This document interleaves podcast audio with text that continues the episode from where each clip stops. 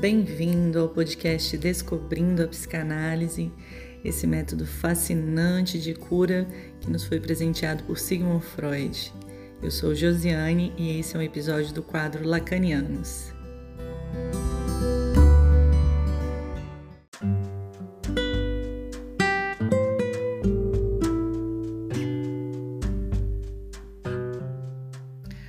Olá, pessoal. Vamos falar um pouco sobre os sonhos, né? Porque Freud ele entende o sonho ali como uma estrutura de quebra-cabeças, como é, algo de uma mensagem do inconsciente que é possível de ser compreendida. Para ele, essas imagens do sonho elas têm um valor de significante. Elas poderiam ser substituídas por palavras. O objetivo do sonho não é de ser compreendido. É importante que isso fique claro.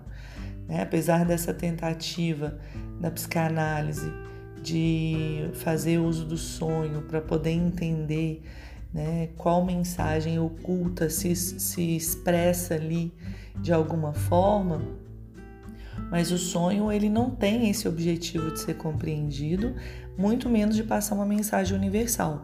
Tanto é que ele vai fazer uso de algumas estratégias para poder é, transformar essas mensagens em mensagens não compreendidas ou pelo menos não facilmente compreensíveis. Né? É, o sonho ele possui características que são singulares ali daquele sujeito que sonha.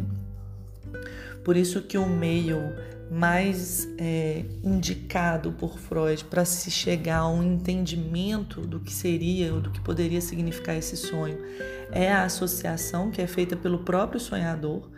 Então, o próprio sonhador vai tentar interpretar o seu sonho e, claro que, né, com o, a intervenção ali do analista mas quando Freud faz referência às tentativas de universalizar certos símbolos oníricos, é, existiram vários autores aí na história que foram por essa linha, né, de tentar padronizar.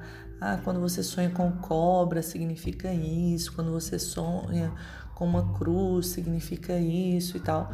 E Freud ele tem várias críticas com relação a essa tentativa de universalização, principalmente porque ele acredita que essas imagens elas foram construídas ali é, por uma linguagem que é exclusiva daquele sujeito que está né, que tá apresentando aquele sonho. Porém, assim, mesmo que ele fale né, da associação livre como um meio né, primordial de se interpretar os sonhos, ele vai dar também alguns exemplos de símbolos que poderiam sim ser considerados. Por quê? Porque esses símbolos eles estão inseridos na nossa língua é, há muito tempo, né? na língua dos nossos antepassados.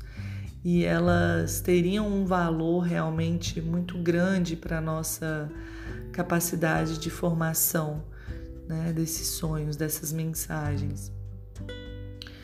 É, quando a gente pensa, por exemplo, em madeira, né, qualquer item associado à madeira num sonho, Freud ressalta que a gente pode pensar na palavra é, madeira como um símbolo de mulher, porque a palavra madeira ela tem a sua origem da palavra latina mater,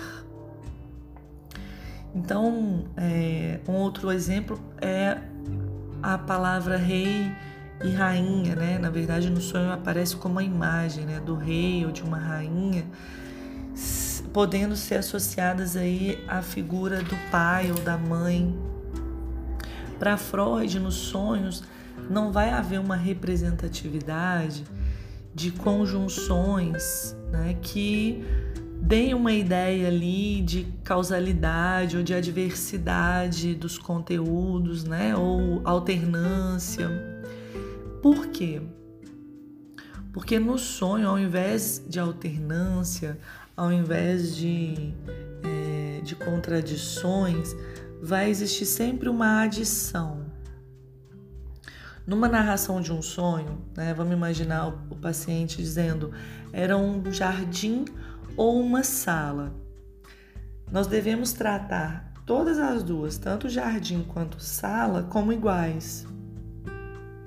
A palavra negativa também, ela não existe no sonho.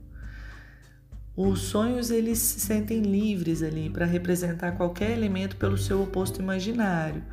Então a gente não vai conseguir é, verificar ali por essas imagens do sonho uma palavra não. Né? Essa negativa ela não existe no sonho. Vai ser então sempre um grande desafio a gente saber se aquele elemento ele está presente na sua forma positiva ou negativa no relato do sonho. Isso também acontecia nas línguas mais antigas.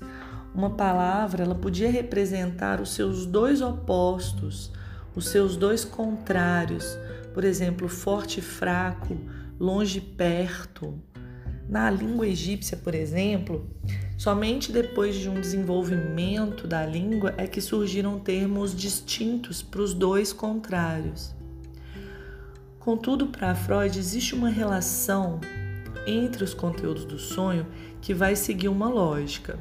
Então, para que esses, para que essas imagens, né, do forte e do fraco surjam ali num sonho, a gente precisa pensar que essas duas palavras, elas têm uma relação entre si. Né? Não é possível que a gente pense que uma figura forte está aparecendo no sonho e que ela pode estar sendo remetida a uma figura com uma outra característica que não tenha nenhuma relação com a palavra forte. Tem que ter uma relação, tá? Essa relação tem que ser uma relação de semelhança, de consonância ou de aproximação, que vai se manifestar por meio de uma identificação entre elementos. Então, uma unificação ela falharia se os objetos ou partes a serem condensadas numa só unidade for, fossem por demais incongruentes. Então, assim, embora contrários, longe e perto, forte e fraco, né? Eles têm uma semelhança essas palavras, percebe? Nos sonhos, as imagens têm poder de palavra e essas palavras elas precisam ter sofrido um trabalho de condensação ou deslocamento, que seguem ali algumas regras para poder se manifestar. O trabalho de condensação é verificado por Freud não apenas nos sonhos, né, mas também nos xistes, nos lapsos, nos esquecimentos, né, é, e também o, o, ele vai destacar esse aspecto significante que é característico ali nas formações inconscientes é, ele vai apresentar duas formas diferentes, né, de, de que as palavras passam ali, dois processos por quais, pelas quais elas passam, para que esse significante possa aparecer de alguma forma. O primeiro é quando um novo significante se forma a partir de dois sentidos distintos, e o segundo é quando um único significante obtém-se a distinção de dois sentidos, tá? Então, é, a gente pensa aí né, nessas características que, que se processam ali para essa para esse desvio da censura, né, para que o sonho possa manifestar esses conteúdos inconscientes de alguma forma. É importante a gente lembrar que não é o objetivo do sonho ser interpretado, ser revelado, por isso ele nos parece tão enigmático, né? E, e existem ali alguns processos, né? Algumas é, regrinhas que seguem alguma lógica que a gente precisa ficar atento a elas, né? E então eu espero que, que a gente tenha conseguido assim construir um pouco mais a respeito dos sonhos. E eu vou mandando aqui para vocês o meu abraço virtual. Até daqui a pouco.